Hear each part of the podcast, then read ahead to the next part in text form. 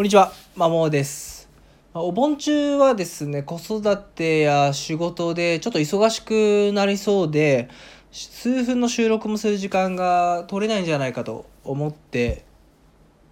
たので、先んじてこちらは収録をしております。本日は、親が聞き手に回ろうっていうお話をしていきます。まあ、これはちょっと自分の肌感覚にはなるんですけども、まあ、比較的主体的に勉強に取り組んでいて、まあ、成績が良い子の特徴ってどんなもんがあるんだろうっていうのを考えた時に親御さんがですねどちらかというと聞き手に回ってる印象を受けてるんですね。ま、本人がどうしたいかを尊重してそれをサポートするっていうスタンスの親御さんが多いなっていうふうに感じてます。で一方でですねもう親が親御さんの教育熱心で、まあ、子供にどんどんどんどんこれしてあれしてっていう。で親子供自身にあ親御さん自身が子供に勉強を教えてる、まあ、特に中学受験を控えてる。親子とかですね。でどんどんどんどん子供の欲求先んじて回っちゃって、まあ、究極子供がなんか親の操り人形みたいになるパターンもあるんですけども、まあ、そういう親子って、まあ、前半部分ですね具体的に言うと中学受験までは比較的うまくいくうまくいく、まあ、旗から見たら、まあ、結果だけ見たらうまくいったパターンは、まあ、ちらほらあるんですけども、まあ、中高になってる時に子供がまあ自我が芽生えて反抗期入って親御さんがその変化に気づいてるものの自身の対応を変えることができずにあの接し方を変えることができずに親子関係がギクシャクするみたいなケースもあるんですよね。で一方でやっぱ先ほどもお伝えした最初最初からというか花からも子どもの意思を尊重して親が聞き手に回ってるむしろ子どもに質問を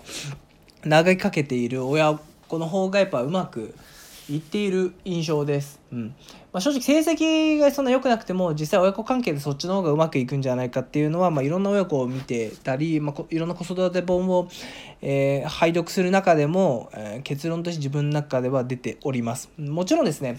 えっと本当に小学校低学年とかもっと前とかはやっぱ親御さんがいろいろ手取り足取り子供に教えなきゃいけないシーンっていうのは多々あると思うんですね。ただまあ徐々に子供自身が自分で考えて行動できるようになったら徐々に親御さんは俗に1から10までのティーチングをやめてちょっとコーチング的なスタンスだったり聞聞いてに回るっていう対応の仕方がすごく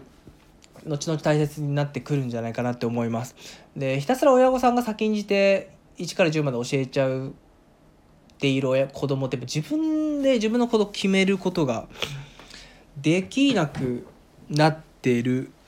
気がします。まあ、本当に究極の例だと、まあ、自習室がありますとで自習室1から20ぐらいまで席があって子供さん自身にどの席座るどれも空いてるけどって言ってもそれすら選べない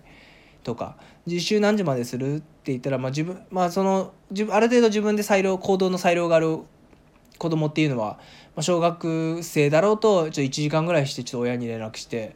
帰るみたいな感じで言うんですけど、まあ、そもそも同じような質問をした場合にもう親御さんが1から10まで手取り足取り教えてる子とか、まあ、どちらかというとああしなさいこうしなさいって投げかけられてる子供っていうのはその何時ぐらいどれぐらい自習するって聞いたとしても一回お母さんに聞くみたいななってしまうのでワンクッション遅いですしやっぱり自分のことなのにやっぱ自分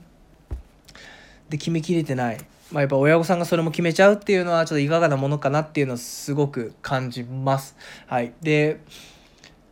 えーっとやっぱ中そういう教育熱心の親御さんで子供が反抗期入って対応変えられる本当にひどいパターンですと子供が飛行に走るパターンはもうあるんですね。で、まあ、小学中学受験である程度成功した親子がいてその後中1の途中ぐらいで子供がまあ、その子女の子なんですが反抗期入って親御さんが対応を変えられずに子供学校も行かなくなって塾も行かなくなってなんかお母親に許可なく夜の街に繰り出すみたいな。ナンパ待ちみたいな究極。で親御さん自身がもうお母さん自身がお手上げしてもこの子どう接していいか分かんないみたいな。一番ひどいパターン。でそれぞれ 精神内科ですかね。精神科に行ったりっていうケースもひどい場合だとあるんでですね。なのでまあ、前半部分本当に子供が小さい頃はティーチングというか、まあ、ああしなさいこうしなさい、まあ、そもそもその命令系は良くないんですけども手取り当たって足取り教えるケースは多いと思うけど徐々にですね親御さんが聞き手に回るっていう風なことに変換していかないといけないんじゃないかなっていうふうにすごく思います。